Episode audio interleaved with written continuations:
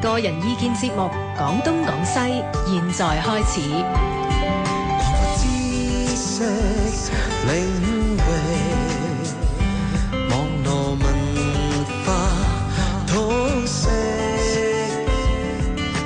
，Free as the wind。廣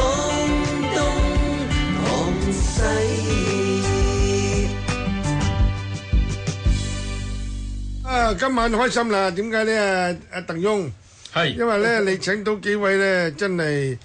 演藝界咧嘅頂而尖而嘅誒人物嚟參加呢個節目。咁啊，係當然咧有影后啦，嚇係啦，惠英紅七屆添啊！七屆，嗯，大紅啊，而家大紅唔好唔好記唔好記者明星啦，又嗯仲有記者明星啊，汪曼 儀。係客氣，係啊，咁啊講講呢個題目呢，就係、秦平與昔日嘅邵氏明星，係啦，咁啊女明星講多啲嘅係嘛？女明星吸引啲嘅，始吸終都引啲嘅係係啊男明星唔吸引都唔，你有幾多個李小龍嘅？啊冇係唔啦嘛，係咁有黃魚咧，黃宇而家好似唔一樣有嘅，唔啲一樣嘅有啲疾有啲病態做喎。少少啦，做啊少啦。我做過佢個製片呢，嗰陣時我朝頭早八點鐘呢，同另外一個誒、呃金華唔知識唔識？嗯，金華識啊，金華呢，係就做劇務，就買豬腸粉上去太子道佢屋企金呢。華真係我唔啊金華你唔識啊？唔識啊！好老係咪嘅嗰啲製片嚟喺嘅嘉禾佢個嘅製片嘅啊製片，而家唔喺度就係咁誒買誒豬腸粉上去，就叫醒佢，係要豬腸粉叫佢醒嘅，一聽豬腸粉佢起身㗎。唔黃係宇今日我哋特別講秦平姐姐咧，哦嗯因為佢啱啱過咗身，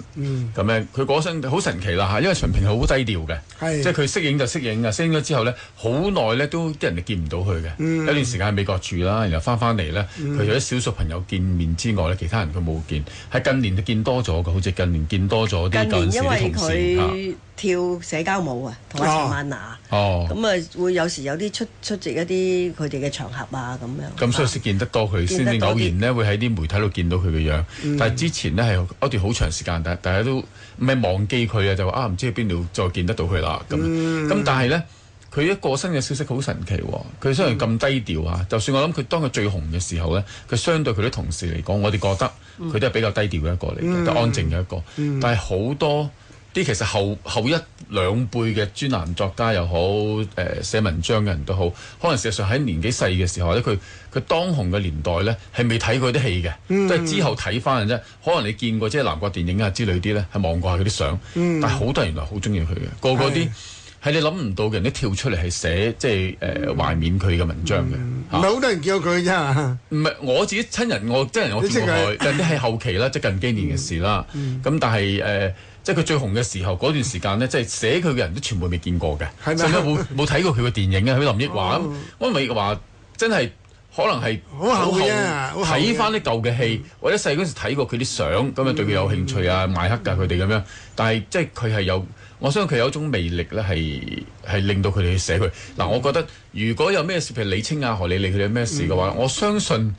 即係佢哋嗰陣時更加紅啦，更加大啦，佢哋嚇。但係未必個吸引力有佢咁強，我哦嚇，呢個係啊，秦平咧俾人印象咧就係佢後生時好玉女型，其實佢係屬唔屬於第一代玉女啊？都覺算得係係啊啊，因為好邵十氏幾歲入去邵氏咯喎，係嘛？十十三歲人哇嗰，時咪童星啊童星同星真嘅係佢真係喎，同星。方方盈同佢係同期入呃南國訓遲練佢一班屆㗎㗎，啊係咩？嗯佢同埋但係你話十佢同三一歲一唔係佢齊同一入屆，但係佢應該咧，如果我睇翻資料咧，係邢惠張燕同佢同一屆，咁啊先送咗佢去日本學。學咗一段時間，學學咗一年係啦，學跳舞啊，即係，然後先至翻嚟，先至有南南國實驗團，咁啊，所以佢同一屆就咁解，佢早一年嘅佢，方盈嘅十四歲定十五歲先入哇嘅。嗰陣時十四歲十三歲準誒去嗰時冇呢個條例，冇冇冇童星，冇冇冇嗰啲咩兒童咩咩，咪你當學校咪得咯，當學校讀書啫，去實驗我團嗰都係度。十幾歲出嚟做嘢㗎啦。啊但係冇十三歲。誒，我第一份工係十三歲，係十三歲啫嘛，又係啊係啊，哎呀喺夜總會跳舞咯，係係咩？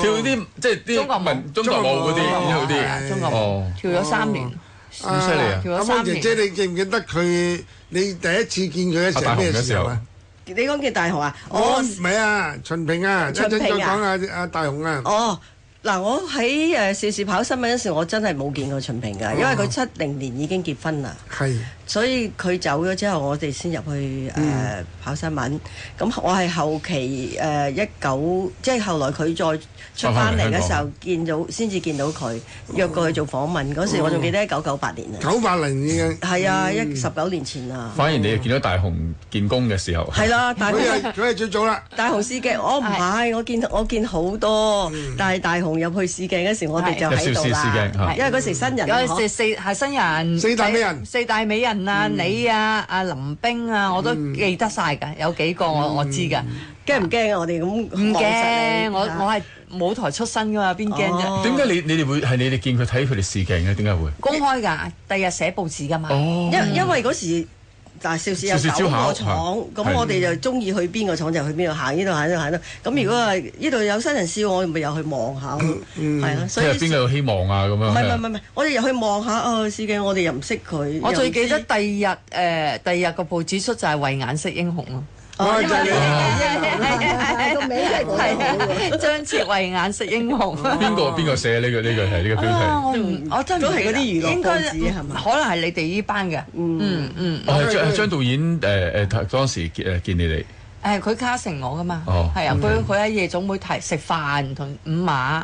咁就誒食食下飯，誒呢幾個幾好喎咁，因為佢籌佢備緊《試鏡啦射雕咁啊英雄傳》嗯哦啊嚇，咁佢想揾嗰個咩江南七怪啊、梅超風嗯啊嗰扎，咁嗰時好多誒 casting 都會喺我哋夜總會嗰度去噶嘛，哦咩楊盼盼啊、歐陽佩珊盼盼啊嗰啲全部嗯全部都呢係個都係入啊係入北派底入北派底嗰班。啊因為我哋已經本身有造型啊北嘛，派係啊同埋我哋係啊係誒古裝樣啊嘛，係所以佢去食飯就去順便睇下，因為我哋係全香港最大嘅美麗華，係有係四十幾個女仔噶嘛。哦，嗯，我哋嗰邊係最多嘅，文雪兒都係我哋嗰邊。咁咁哦佢卒之揀咗揀咗揀邊幾咗個我，揀咗三個師姐咯。咁卒之就係誒誒試完鏡，其實我冇冇噶啦，其實應該就唔會有嘅。咁佢就係想即係要初初唔係睇中你嘅，唔係，佢係睇中咗我，但係佢本來要 casting 梅超風嘅，哦佢唔、覺得認為我係做得到梅超風。係咩？係啦，咁就要咗我師姐，就覺得誒呢、個女仔上鏡，第日睇翻噶嘛，即刻第日有試片睇噶嘛，咁樣啊下低。係啊係咁呢個女仔幾靚，咁又又好精靈我哦嚇、啊又膽粗粗，哇！呢個係我夢想嚟噶嘛，有得 casting 我梗係。發揮所即係 所所有嘅長長處啊，乜嘢哇天花龍鳳表演啦、咁樣，咁佢就話梅超嗯風嗯係啦，咁佢就話誒，不如咁啦，俾佢做木念慈啦。哦哎呀咁又好啲係啦，做咗第二女主角。好好係啦啲。咁當時試鏡除咗你，仲有邊幾 個？誒、我哋就係四個女仔咯，我哋夜總會四個女仔咯。又係四個都都入選唔啦。係唔定係唔係，得我同一個師姐咯。我個師姐就係、誒，你如果你睇翻《射雕英雄傳》，就係梅超風我我師姐嚟。啊，就梅超風就佢但係佢做跟住就咗，冇再做戲啦。冇念佢慈係望你望做佢就咗，嗯做做咗咗，因為因為誒佢本身個樣，佢係叻㗎，